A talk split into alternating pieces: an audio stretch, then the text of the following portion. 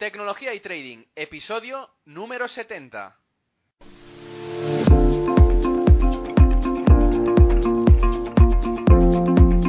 Muy buenos días a todos, bienvenidos un día más a este podcast y canal donde se trata todo lo relacionado con el trading financiero, la informática y por tanto la combinación de los dos, el fintech. Aquí tratamos de técnicas, algoritmia, estrategias, noticias y muchas cosas más. Por eso solo puedo deciros bienvenidos a Tecnología y Trading. Programa 70 en este viernes 3 de marzo. Y hoy como viernes nos acompaña un invitado muy especial. Durante esta semana he ido anunciándolo de una manera u otra. Y es que traigo una persona que aunque no haga mucho ruido socialmente, es una persona especial para mí. Por varios motivos, de hecho. Primero de todo es una persona sencilla pero muy, muy potente. Es una persona que no se esconde de nada del amplio conocimiento que tiene. Aparte, con su larga trayectoria y conocimientos, podría estar trabajando en grandes gestoras a lo largo del mundo. Por suerte, lo tenemos en nuestro país, aunque él realmente no es de aquí. Sincero y amable y sobre todo gran conocedor del mercado financiero en general, es un gran amigo y la verdad una persona que la envidio mucho por lo que sabe, pero sobre todo por cómo es. Habla alemán, inglés, portugués, catalán y castellano perfecto y obviamente su lengua natal, el portugués. Aparte es miembro del Market Technicians Association y ha recibido entre otros premios la designación de Chartered Market Technician.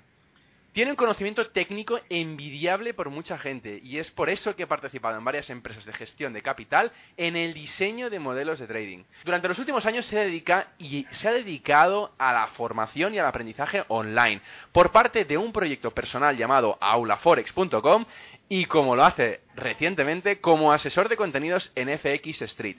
Creo que es una de las piezas claves de esta empresa y la verdad es que poca gente concibe FX Street sin Gonzalo. Aunque él se graduó en Bellas Artes en la Universidad de Barcelona, ha podido conocer a lo largo de su carrera profesional de arriba abajo el amplio y difícil sector del Forex. Es por eso que no solo escribe artículos de Forex, sino que también lo hace de commodities y de otros activos financieros. Es por eso que escribe en varias revistas del sector y es muy reconocido en ellas.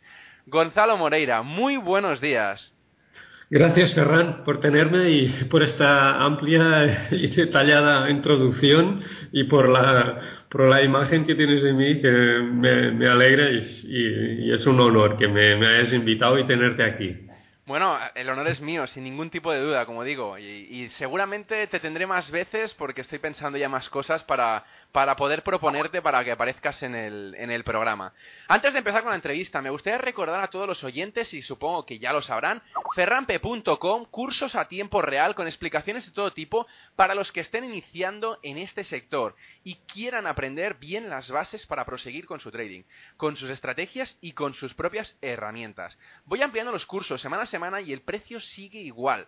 Es por eso que el contenido va creciendo y, las píldoras basadas en artículos de diferentes tipologías, herramientas de programación como indicadores, robots, scripts de diferente tipología y sobre todo con los cursos. No os lo podéis perder porque creo que vale mucho la pena y sobre todo porque ya os digo, no para de crear y subir contenido nuevo. Pues muy bien, Gonzalo, la verdad es que me hace, como digo, mucha ilusión tenerte aquí en el día de hoy. No, no lo sabes realmente tú bien. Tengo un montón de preguntas para ti y creo que no te podré hacer ni la mitad. De todas maneras, empezaré por, por las que, bueno, me he apuntado para, para, poder tener en cuenta y que no nos pase por alto lo que te quiero preguntar, al menos la base, ¿sí? ¿Cómo empezaste en el, en el trading si provenías de una carrera totalmente alejada de la economía?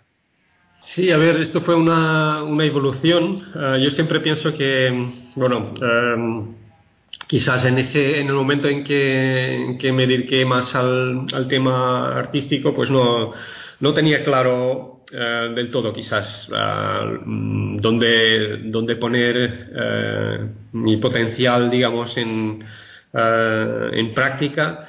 Y, fue un poco las casualidades de la vida que, me llevaron a esto. Ah, yo estaba trabajando en un tema que, no es que me diera especial satisfacción, pero un tema más comercial, de, exportación de, productos, de maquinaria, y fue por un cobro que hicimos en que yo esperara un nominal en, en euros y al final cobré en dólares y esa esa diferencia. Ese fue justo cuando, cuando empezó, empezó el euro y, había un diferencial ahí que, que, por, por, el riesgo de cambio que me afectó y, y, y busqué, empecé a buscar, buscar maneras para cubrir este, este riesgo de cambio. Y ahí me di con, con el mercado de divisas y bueno, ya, y, ya me adentré en ello. Estamos hablando del 2003, por, por ahí, cuando, cuando tuve este primer contacto. O sea, que fue un poco por casualidad, ¿no? Las casualidades de la vida, sí. Muy bueno. Eh, una pregunta, ¿te planteas dejar los temas relacionados con la economía y volver a temas relacionados con bellas artes? ¿O para ti ya es una marcha eh, para adelante en vez de para atrás?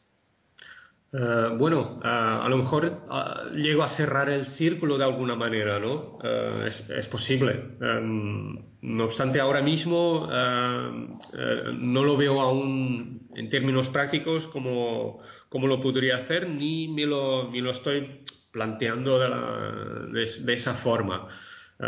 Naturalmente siempre queda, cuando cursas un, un estudio superior, eh, siempre hay una, una, base ahí que, que te acompaña y, y, la cual yo también intento impregnar de lo que hago ahora mismo, ¿no? En términos de, bueno, de, de creatividad y de, ruptura, ¿no? Ah, con, con lo, establecido o lo aceptado así de forma más popular en, en el mundo del trading. Intento romper moldes y, y, un poco pues evolucionar en este sentido. Ah, lo mismo que si estuviera haciendo una, una carrera más, ah, más artística o más plástica, ¿no? Y, y también decir que una carrera de, de, bellas artes tiene, tiene sus, sus puntos, mm, digamos, interesantes. Yo me he encontrado con, con mucha gente que, que está en, ah, trabajando en mercados financieros que proviene de mundos del, bien del arte plástico, fotografía, música, hay bastantes músicos también. Ah, ah, puede que tenga alguna relación el, el hecho de, de, que trabajamos mucho con, con soportes gráficos y, y reconocimiento de, de pautas y de y de ratios eh, armónicos, etcétera, y puede que ahí haya, haya un componente eh, desde este punto de vista gráfico, visual, pero también el hecho de que cuando, cuando te cursas una carrera como Bellas Artes, en, muchas ocasiones te encuentras delante de, una página en blanco, de un lienzo en blanco y tienes que hacer algo. Eh, desde cero, eh, crear algo desde cero y, argumentarlo y contextualizarlo. Y esto es una situación en la cual eh, yo creo que pocas carreras te, colocan, porque raramente se parte de cero, sino que ya partes de un bagaje que te inculcan. eso es, es muy evidente en otras carreras, ¿no? la gente viene muy cargada de vicios y de maneras de, de ver el mundo que, ha aprendido durante muchos años en la facultad y es muy difícil desprenderse de ellos. En el caso de Bellas Artes, pues como has de empezar de cero muchas, muchas veces, eh, ya es habitual, eh, este, cuando una cosa no funciona, pues tirarlo todo y empezar de cero de nuevo. Esto es algo muy importante eh, cuando uno se afronta a mercados financieros. Ostras, es un buen punto de vista, creo. nunca me lo había planteado así, realmente. La tercera pregunta sería, en tu operativa diaria y personal, ¿te centras solo en el mercado de Forex o vas a más activos? Eh, principalmente en Forex, un 90, si, voy contando por número de operaciones, sería un, 95 largos de, operaciones efectuadas en, el mercado de divisas. Eh, naturalmente sigo las relaciones intermercado con otros mercados eh, para obtener el pulso del mercado en términos de, sentimiento y flujos de capital. Eh, la divisa eh, sí que se puede entender como digamos una, una clase de activos diferente a lo que sería la bolsa por un lado, las commodities por otro, los, los, bonos por otro. las divisas serían como sí se podría considerar como una, un activo uh, diferente, no obstante, eh, es, el, es el activo que se utiliza para valorar todos los otros, los demás. Eh, es, es, con la divisa que tú valoras uh, una commodity, es con, es con una divisa que tú valoras un índice de bolsa y además en un mundo global le has de añadir la complejidad de que si un inversor australiano está invirtiendo en la bolsa japonesa, ha de traducir uh, lo, que, uh, lo que ve en el, en el, nominal y por tanto en la, en la evolución del precio eh, en el Nikkei, por ejemplo, lo ha de traducir de yenes a, a dólar australiano para tener una, una realmente un, una cifra de lo que es la rentabilidad relativa y no absoluta de ese índice, con lo cual el, el mercado de Forex, digamos que Uh, está subyacente a todos los demás, o sirve de vehículo o de lenguaje para, para entender todos los, todos los, demás. Es la suerte de los que trabajamos desde el punto de vista, digamos, de, de la divisa, que entendemos los demás mercados con una lupa uh, que, que, otra, quizás otras, otras personas uh, carecen, ¿no? Y y en este sentido los, los utilizo. Pero también, también uh, tengo, digamos, algún plan uh, de de, de, en términos de inversión o, o, o, especulativo en relación a, a algún índice o, o, commodity. Puede que sí, incluso bonos, sí, sí. Qué bueno. Bien, eh, ¿Qué beneficios le ves al Forex con respecto a otros activos financieros? Si dices que, que, el 95 o el 90 y largo por ciento de operaciones las haces en este activo, ¿por qué, ¿por qué exactamente? ¿Qué beneficios le ves? Mira, por un lado, el que acabo de decir, que sirve, digamos, de lenguaje para traducir lo que, lo que, uh, digamos, lo que pueda estar pasando en, alrededor del mundo en, en los en mercados de bolsa, commodities, bonos, etcétera, porque traduce a tu moneda uh, la rentabilidad que puedes, puedes obtener uh, en, activos financieros que están, que están digamos, uh, valorados en, en, diferentes monedas. se te ofrece, es como, como si tuvieras una, un traductor con, con el cual fueras a viajar por el mundo, ¿no? Para entender lo que está sucediendo en otras partes del mundo y, y, escuchar a la gente y entenderlos, necesitas a alguien que lo traduzca. Y en mercados financieros, eh, la divisa es lo que te permite traducir lo que está sucediendo. Yo puedo ver lo que está pasando en, eh, en la bolsa de, de, Moscú o en, la, o en, una, en un mercado de, de, Sudamérica, pero si no lo traduzco a mi moneda, yo no digamos, eh, no sé si aquella acción que estoy viendo allá en el precio, si, me, si a, a, en mi moneda, digamos, representa una, una, rentabilidad positiva o no. Por otro lado, la, eh, y esto es un aspecto quizás menos analítico, y, y, sino más, más mecánico, más de, de estructura, uh, yo veo al, al Forex la, la, el beneficio, sobre todo hoy en día y en los años que, que van a venir, que es un mercado que, ofer eh, el acceso al mercado se, se, efectúa por uh, cuentas uh, de, margen y, en muchos casos en cuentas segregadas y uh, también en, mercados no, no centralizados en, en, digamos redes de, de encajes de, de órdenes Uh, que lo hacen diferente a otros, a, a, otros mercados. Pienso que gran parte de los productos que se han ido construyendo en los últimos años, ETFs, por ejemplo, uh, van a dar uh, muchos problemas en el futuro por la forma en cómo se hace el clearing y cómo, cómo se hace lo, el cálculo de, de, esos, de esos productos. Y, y, y, pienso, tengo, tengo esa, ese presentimiento de que la, la, la basura actualmente tóxica en, en, en, lo que es en la parte retail uh, se está empujando hacia, hacia esos instrumentos. Y el Forex, creo yo, uh, por esta razón, más de, de, de estructura de mercado, eh, y como también por la posibilidad antes que mencionaba de, de capacidad de traducir la, Uh, el desempeño de los mercados globales será el, el instrumento de futuro. Es decir, uh, cuando uh, realmente se, se, escuche hablar de las cámaras de compensación, Euroclearing y etcétera, ¿no? las grandes cámaras de, de, compensación que están aquí en Europa, en Bruselas, en Luxemburgo, cuando se escuche hablar de, de, de las, la cantidad de, activos que tienen comprados eh, bancos centrales como el banco suizo al que le están empujando cantidad de, de basura tóxica. Entonces, en esos momentos yo pienso que eh, cantidad de, de, de, intermediarios, de brokers, o mejor dicho, de agentes de,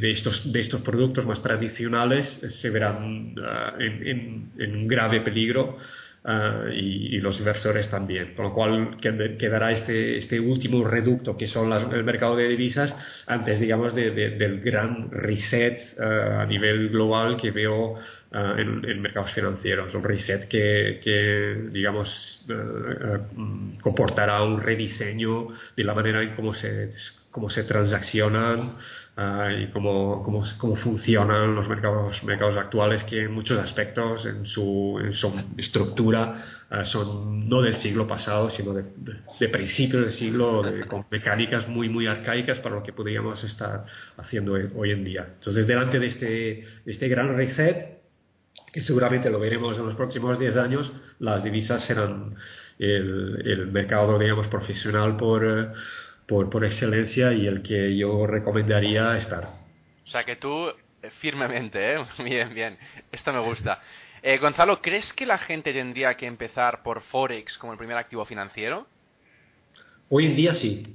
Hoy en día sí. Lo digo por, por las facilidades que nos dan eh, los brokers, encarado también a que hay mucha documentación, muchos cursos, mucha gente que, que se está dedicando a ello. Pero por otra banda también eh, cuanto, en cuanto a los brokers, que bueno, que actualmente pues eh, retail eh, están consumiendo mucho el mercado de, divisas, el mercado de forex, hay y existe, como todos sabemos, algunas malas praxis por parte de estos brokers. Entonces, ¿tú crees que la gente tenía que empezar por forex ah, o crees que otro activo sería mejor? Yo pienso que hoy en día, ah, hoy en día ya no hay tiempo quien quiera hoy en día eh, entender finanzas y, mm, digamos, tener, uh, construirse una, uh, una actividad, sea paralela, sea a tiempo completo en mercados financieros y, ya no dispone del tiempo para acumular experiencia como quizás hubiéramos tenido 10, 20 años atrás eh, donde eh, las cosas iban, eh, los cambios se producían más, más lentos. hoy en día ya no hay ese tiempo, con lo cual yo por las razones que he ido mencionando, pienso que, que la entrada vía la divisa es la adecuada porque será el ojo del huracán y que es donde se preservará gran parte del, del, capital o de la, o de la riqueza. Eh, piensa que cuando, históricamente, cuando se han hecho cambios en, en sistemas financieros, en sistemas monetarios, hay una, hay un, tiempo de puente en que el capital busca eh, refugiarse en todo lo que considera tangible. ¿vale? Las, las épocas en que se han encontrado más monedas eh, bajo tierra han sido épocas de, crisis, donde la gente pues eh, se quedaba con el dinero o con aquello que era tangible, con eh, piezas de arte, con, con, tierra, con todo lo que oro, lo que considerara tangible y de valor capaz de sobrevivir ese cambio y de una vez llegado el nuevo sistema de ser convertido ya en la nueva en la nueva moneda o hecho líquido de nuevo en el, nuevo sistema con lo cual ah, la moneda ah, si un, sistema colapsa la moneda siempre es el último instrumento digamos en colapsar ¿vale? Eh, espero que no lleguemos a ese, a ese punto, pero seguro que habrá grandes, grandes cambios en, moneda, en moneda también. Pero por este motivo pienso que el, el, mercado de divisas, digamos, es el ojo, es el ojo del huracán y aquel instrumento que en parte habrá otros también considerados como como digamos ah, depósito de, de valor aquel que podrá hacer el puente al, un nuevo sistema. Por eso digo, no hay tiempo para estudiar bolsa en el sentido tradicional, valoración de empresas, ratios de, eh, de todo tipo. Todo eso es historia. Eh, estamos en un tiempo donde no hay buenas inversiones, sino que son todas malas y hay que ir a por las menos malas. Y, y el, y el Forex, desde este punto de vista quizás más analítico, ofrece, ofrece esas, esas posibilidades. Después lo que mencionabas tú a nivel de ya de pues de entrada al mercado, de acceso al mercado vía, vía brokers. Sabemos que es un mercado aún muy verde en términos de, de, regulación y de prácticas de, negocio que necesita, necesita madurar mucho. Eh, em, pero como todo, eh, el, mercado, el mercado está colocando a, todos estos agentes en su sitio, lo estamos viendo con las sacudidas que va haciendo va, liquidando y va penalizando a, las, malas prácticas. Los reguladores hacen lo, que pueden. En, muchas ocasiones eh, complican, complican la, situación al no conocer eh, de primera mano digamos, la, situación del inversor, lo que realmente le, le serviría, lo, lo, protegería, con lo cual, bueno, pero se agradece que, que al menos haya ese, ese intento. Y, personalmente pienso que las, las nuevas tecnologías eh, eh, aportarán aquí eh, mucho, muchos, muchos cambios que harán a la vez de, de, de, de esa función reguladora Uh, y, de, y, de, y, aportarán muchas mejoras a nivel de, de flujos, de órdenes, de, liquidez, etc. O sea yo pienso que es vía la tecnología, vía los inventos tecnológicos que, están, que existen y que están por venir, uh, que, que, el mercado madurará. Bien, bien, bien, bien. Eso me gusta porque, bueno, eso quiere decir que también nos tendremos que adaptar, ¿no? Y que quieras o no, pues eh, nos obligará y nos empujará a mejorar. Eh, como bien dices, supongo que, bueno, yo también lo creo, que los años que nos esperan eh, serán de productos nuevos, de, facilidades para poder entrar y salir al mercado y, bueno, espero que, de reducciones incluso de comisiones por parte de los brokers, ¿no? Pero bueno, muy bien el apunte, la verdad, y, y me gusta mucho la respuesta. Si tuvieras que recomendar una serie de pautas a la gente que está empezando o que aún no es consistente en el trading, ¿Qué, consejo les, les, darías o qué les dirías? Mira, aquí, aquí seré quizás más clásico en la, en la respuesta y diría algo que ha servido de base al análisis técnico, eh, que es el, eh, el, principio de, de, confirmación. Eso viene de la, de la teoría de Dow, que hoy en día eh, se podría entender como, eh, como la, confluencia de señales. Yo una de las cosas que utilizo mucho y veo que no ha perdido, no ha perdido eh, eh, aplicación o fuerza de aplicación y que es algo que con medios sencillos Ah, sin gran sofisticación se puede ah, aún utilizar es el principio de, de, las, de las, confluencias. Ah, con esto quiero decir, estás delante de un gráfico y tienes una serie de herramientas al alcance, tienes todo lo que es la construcción de, de, soportes de resistencia, la identificación de dónde están los, los puntos de oferta y demanda y aquí tienes multitud de instrumentos. Tienes puntos pivote, que es una, una herramienta de, principios del siglo pasado. Tienes ah, ah, canales ah, ascendentes, descendentes. tienes extensiones y retrocesos de, de Fibonacci.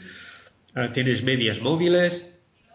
Si si logras identificar aquellos eh, campos en el, lo que es la escala de precio, donde eh, tienes confluencia de varios indicadores en un espacio eh, relativamente pequeño en, lo que es la, escala de, precio, ahí tienes puntos interesantes para, para, colocarte. Entonces, esta sería una, un apunte que, haría, el principio de confluencia. Muy bueno. La verdad, bueno, yo también utilizo sinceramente estas, estas técnicas y, como bien creo que apuntas, eh, bueno, creo que esto mm, por la mente humana creo que se utilizará por los años de los años, ¿no? Al menos eso es lo que creo yo. Vaya. Seguramente. Eh, supongo que te habrás cruzado con mucha gente que gana y que pierde en el mercado día a día. Y además, eh, bueno, pues supongo que los habrás conocido, visto, analizado y, y, bueno, ¿qué porcentaje crees de esta gente que realmente vive de su operativa y no del mundo del trading? De su operativa me refiero a como dice uno, bueno, una persona que, que también tengo mucha aprecio, a Ferran, eh, Ferran Fon, estoy hablando, eh, que dice que le da a la tecla, es decir, que opera realmente. Eh, no que estos, bueno, que hay mucha gente, que, que, todo el mundo sabemos, que, bueno, predica y da cursos cuando realmente no está realmente operando y sacando dinero de la bolsa, sino que incluso a veces está perdiendo. Entonces, ¿qué porcentaje crees de esta gente, eh, insisto, que, vive realmente de la operativa y no de lo que envuelve el mundo del trading? A ver, yo sospecho uh, que es un, porcentaje bajo. Uh, y, no es, y, no es por querer pensar mal, porque en principio, la, el, hecho de enseñar uh, o querer, querer compartir Uh, lo que uno va descubriendo con otros uh, es natural de nuestra especie y, se, y, es algo que además es necesario ¿no? para, para digamos, cultivar el conocimiento. Pero es el hecho de que con las herramientas que tenemos hoy en día para, digamos, hacer transparente nuestra operativa, que, que muchos educadores, uh, digamos, no compartan su, sus resultados uh, o que no enseñen con el ejemplo, uh, me hace pensar que es, una, que es un pequeño porcentaje. ¿no?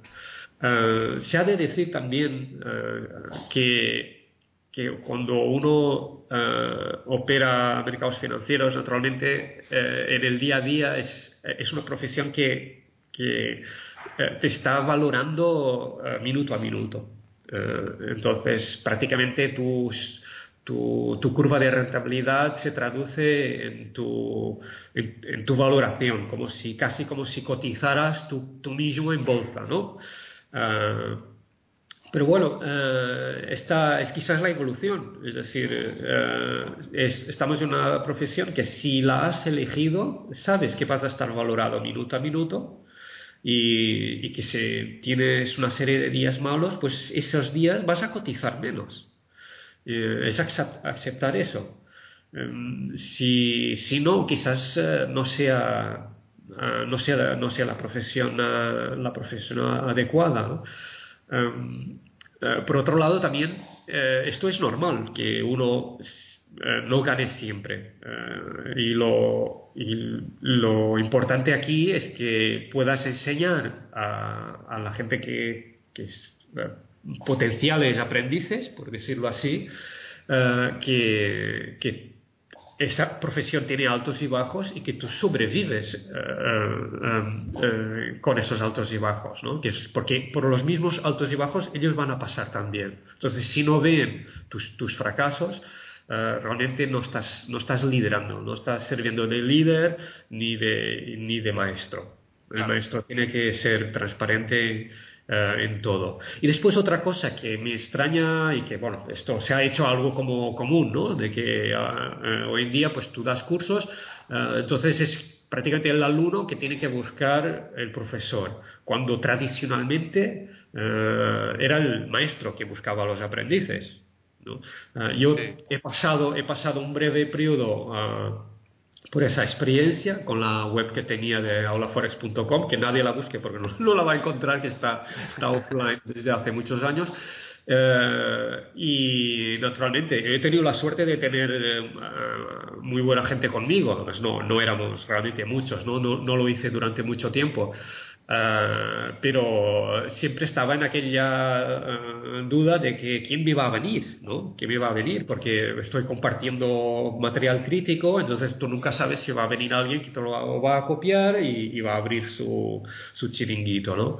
Entonces, uh, se ha invertido esta situación, cuando lo normal sería que el maestro buscara sus, sus discípulos y que les enseñara a quienes sabe que van a trasladar el conocimiento y que lo van a hacer buen uso de ello, pero se ha transformado en como una, una commodity, ¿no? El, el, el, conocimiento o la experiencia del, del supuesto maestro como si esa experiencia se fuera, fuera vendible como una commodity, ¿no? Y es como el mundo al revés, ¿no? Es como perros y gatos amigos, no, no, no ¿crees, ¿Crees que es por las nuevas tecnologías o, no tiene nada que ver? Yo creo que sí que ayuda ¿eh? por las nuevas tecnologías, porque la, oferta es mucho mayor. Porque claro, ahora mismo online puedes acceder a, a, todo tipo de cursos de Estados Unidos, de China, de cualquier parte desde el asiento de tu casa, desde el sofá de tu casa. Ha, proliferado de, forma increíble, ¿no? Sí, sí. Y, por un lado está bien porque accedes al conocimiento, pero se debería, creo yo, encontrar ahí un, equilibrio, porque si no es fácil que, que, sea visto como un negocio fácil, ¿no? El de, el de enseñar, que después no es tan fácil. Yo por la experiencia que tuve, eh, cuesta, o sea, si, realmente te interesa el trading es mucho más... Eh, fácil dentro o, por lo menos ah, con menos con menos esfuerzo ganar más ah, operando que, enseñando manteniendo webs y tal que, que bueno ah, tiene su tiene su dificultad. Pero bueno aquí son cuestiones de, gustos naturalmente no Recientemente he visto que has estado mostrando abiertamente tu estrategia en la página de FX Street, donde trabajas. La verdad es que, bueno, me gustaría públicamente, antes de todo, felicitarte, porque ya sabes que somos varios los que la seguimos a nuestra manera y que nos funciona a la perfección. ¿Dónde crees que radica el secreto de tu estrategia? Y si nos puedes hablar un poco de ella y de cómo funciona, pues también. Bien, ah, bueno, eh, los resultados de mi operativa yo los tengo, de hecho, eh, en abierto a lo mejor desde hace Mm, no sé si te cinco años o algo así. Eh, la gente ha podido ver cómo yo he estrellado una cuenta allá por el 2014, a lo mejor fue, sí, creo que sí, 2014, con la caída del euro. Uh, que tuve un, mi único margin call, el único que tuve. Y esto todo esto es para decir eso, ¿eh? ¿Dime? Pocas personas pueden decir eso. ya, bueno. Uh, sí, sí, bueno, normal. Es, uh, yo, por suerte, tuve, tuve educadores que, que, que uh, digamos, me inculcaron que se puede operar con bajo, con bajo apalancamiento y siempre tuve una aversión al riesgo muy apurada, con lo cual fui bastante controlado en ese sentido. Pero bueno, en abierto tengo mis resultados desde hace bastantes, bastantes años. Eh, bueno, eh, lo que son bastantes en, esta, en este mercado, ¿no? Eh, y sí, recientemente hemos abierto además una cuenta corporativa, eh, bueno, dos, dos, cuentas corporativas que estamos enseñando resultados también en, uh, en fxstreet.com barra trading. Ahí están los resultados en, real de una de una un abordaje de trading que, bueno, ha sido un poco el compendio de, varias fuentes que, me han ido uh, sirviendo de, guía. Y, básicamente lo que se trata es de que la, aleatoriedad propia del, mercado, de estos altos y bajos uh, constantes de que, minuto a minuto, segundo a segundo que, ocurren, uh, de sacarles provecho. Eh, sacar provecho a la, aleatoriedad y eliminar la necesidad de tener que hacer timing del mercado, porque la gran parte de las, herramientas que utilizamos, aquellas en las que yo he sido, digamos, formado en la, MTA, eh, herramientas de, análisis técnico, digamos, más, más tradicional, eh, no, no contienen ningún elemento de timing. Eh, quizás sea demasiado redundante decirlo así, pero em, o, digamos que no que sí que se podría sacar el elemento timing a algunas, algunas herramientas, eh, Fibonacci aplicado a la escala temporal o eh, Elliot de alguna manera, pero realmente timing como herramienta para encontrar los puntos de, eh, claves de entrada y salida, eh, no, no, en el precio, sino en el tiempo, eh, muy pocas herramientas lo, lo, hacen. Y es algo a, lo que aspiran muchas estrategias de trading de no solo de controlar el precio, sino que determinar el punto exacto de entrada y salida en el tiempo, cuando ningún oscilador o una media móvil tiene esta, esta, dimensión incorporada de lo que es el, timing del mercado. Entonces, intenté idear una, una estrategia que no fuera, digamos, sensible al timing que no importara el momento de entrada o salida, el momento, sino el precio solo. Y de ahí se desarrolló una, una estrategia uh, que, uh, la llamamos desde el inicio operando la línea de costa, uh, esto por, el concepto de, medición de, de, línea de costa que tiene que ver con, con fractales de mercados y que bueno, una de las personas que que me influenció, pues lo, lo utilizaba en sus mediciones. Uh, personas que, que, que, entonces me sirvieron de guía, uh, el, funda, el, cofundador de, de Richard Olsen, uh, y en los, los estudios que, que, estaba haciendo en, con, la, con, la, Universidad de Essex en ese, en ese momento, el, el, el, Dirk Dutois, un, un educador sudafricano, que también operaba con, opera con una, con una estrategia, con unas bases similares, una serie de gente que me influyó y que dio lugar a, esta, a, este, tipo de, a este tipo de trading, que yo recomiendo uh, uh, siempre y cuando no tengas uh, una, una, capacidad muy grande, digamos, de, de, de hacer timings de, de mercado. Uh, si es así, pues adelante, ¿no? Con una estrategia de, de operación por operación, súper apalancada y todo a uno. Y, y, y, no digo que eso no funcione, porque depende naturalmente también de la, del perfil de cada uno. Esta es una estrategia que uh, encaja, encaja, con, mi, con mi perfil, pero uh, estrategias hay muchas y no hay ni peores ni, ni mejores. Yo solo digo que la mayoría de estrategias que se, uh, que se comparten por ahí, pues uh, requieren de que el timing sea algo realmente muy, muy importante y, y no, lo, no, lo, llevan incorporado, con lo cual requieren de una, de una experiencia tremenda y de un control tremendo. Yo ahora si me equivoco en una operación o si entro en una operación mala, pues no pasa nada, porque es una entre decenas de operaciones, ¿no? Y está infra apalancada la, la, la operación, ella sola. Uh, pero en otros sistemas es que casi no puedes cometer error. Es que vas conduciendo, como dice uh, Ferran Font, vas conduciendo 200 a hora y no puedes cometer ni un error. Y ahí está. Sí, sí, totalmente. Eh, bueno, la pregunta ahora es un poco más técnica y en relación con, bueno, con, con lo que ha pasado el día de esta noche, con la hablada de Trump. ¿Cómo ves el futuro Merda, això no ho havia d'haver dit, perquè, perquè lo del tram es avui. vale. Ahora una pregunta mucho más técnica, Gonzalo. ¿Cómo ves el eurodólar y los otros pares de divisa relevantes? Eh, ¿Nos puedes adelantar algo a nivel macro? Es decir, eh, hemos visto que, que, ha corregido hacia la baja uh, estos últimos días. Eh, ¿Cómo ves eh, a nivel macro la evolución del eurodólar, que creo que es la divisa en la que más te fijas actualmente, ¿no? Uh -huh. Uh, sí, uh, pienso que la, el tema central vuelve a ser el dólar, con lo cual este es algo también muy, muy básico que, que, quienes estén entrando en el mercado forex deben tener en cuenta que el mercado forex es el dólar, ¿vale? Es el dólar frente a todo lo demás.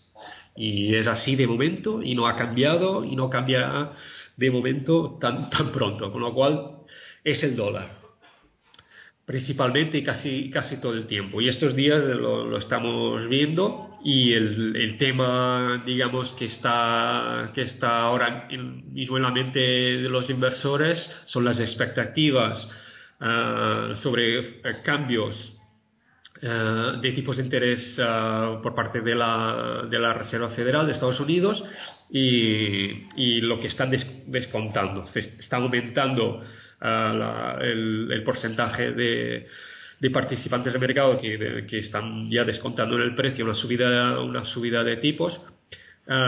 y por otra parte, lo que, lo que son, digamos, análisis cíclicos están apuntando a que entre finales de marzo y principios de abril uh, haya un aumento considerable de, volatilidad y, cambios de, rumbo drásticos en el, en el, mercado. Yo pienso que esta vez será, uh, serán los bonos y las divisas los que desencadenarán las, los cambios que van a venir uh, en algunas commodities y en, la, y en, las bolsas también.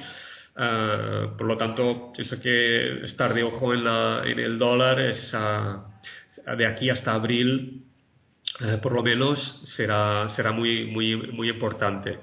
Personalmente, a largo plazo, eh, veo, el, veo el dólar rozando la, la, paridad, medio largo plazo, rozando la paridad. Eh, eh, hemos cerrado el año pasado en niveles muy críticos. Eh, el euro no ha podido realmente establecer base por encima de 1,07, 1,08, con lo cual lo deja en una posibilidad, una posición muy, muy débil.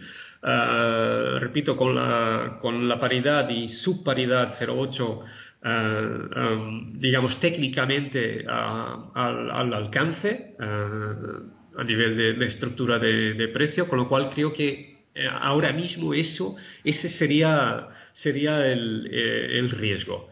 Que pueda haber una, una sorpresa y, y cambios dentro de esta ventana a, medio, a medio plazo, sí, en, ese caso veríamos niveles ya superiores de hasta, pienso yo, 1.14, 1.15 uh, con posibilidad de, de, rebote hacia, hacia esos niveles y eh, se trasladaría todo este, todo este peligro, digamos, de, de continuación de, de, la tendencia hacia ya más final, finales de año. ¿vale? Esto combinando lo que es la visión macro con, con, con las ventanas cíclicas a las que, a las que sigo.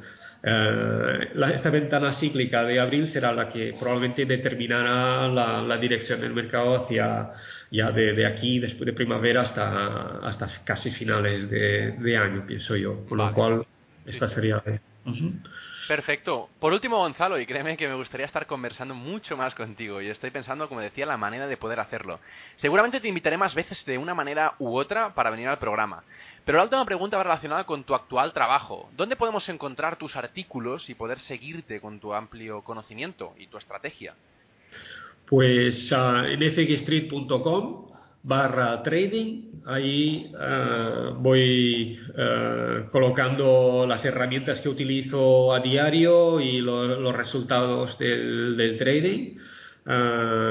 También los, los webinars que, que, voy haciendo, tanto en fxstreet.es, en abierto, como en fxstreet.com, en lo que es la sección de, de premium, en cerrado. Eh, los anunciaré, en principio estará todo disponible en lo que es fxit.com barra trading, ahí uh, en principio podéis, podéis seguirlo, seguirlo todo. Perfecto. Bueno, Gonzalo, muchas gracias por todo. La verdad es que es un lujo tenerte aquí, como te decía, y espero poderte volver a tener pronto.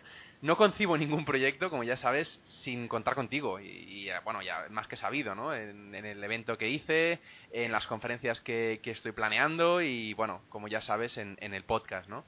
Por eso digo que, bueno, en cualquier caso nos volveremos a ver y, espero que oír pronto, ¿vale? Eh, para que puedas compartir precisamente todo el conocimiento que ya sabes y que, y que muy bien explicas a todo el mundo. De nuevo, muchísimas gracias por todo. De nada, eh, te agradezco la, la oportunidad y siempre que pueda y lo considere conveniente, pues compartiré mis conocimientos. Siempre me guardaré algo, naturalmente, porque yo vivo del trading y entonces uh, uno siempre tiene que guardarse algo en la manga, porque si no... Bueno, realmente creo que, te guardas, te guardas muy poco, ¿eh? porque explicas muchas cosas muy interesantes y que, y que es de agradecer, sinceramente. Muchas gracias. Pues, pues nada, hasta, hasta, pronto entonces. Pues muy bien, eh, muchas gracias por todo, como decía. Y nada, si os ha quedado alguna duda a alguien, podéis mandármelas al formulario de contacto de ferrampe.com barra contactar y se las haré llegar a Gonzalo en el caso de que queráis preguntarle alguna cosa a él o directamente a mí. Y de todas maneras podéis suscribiros al canal a través de las plataformas de iVoox e iTunes y a dar me gustas en iVoox y 5 estrellas en iTunes. Muchas gracias a todos y hasta el lunes.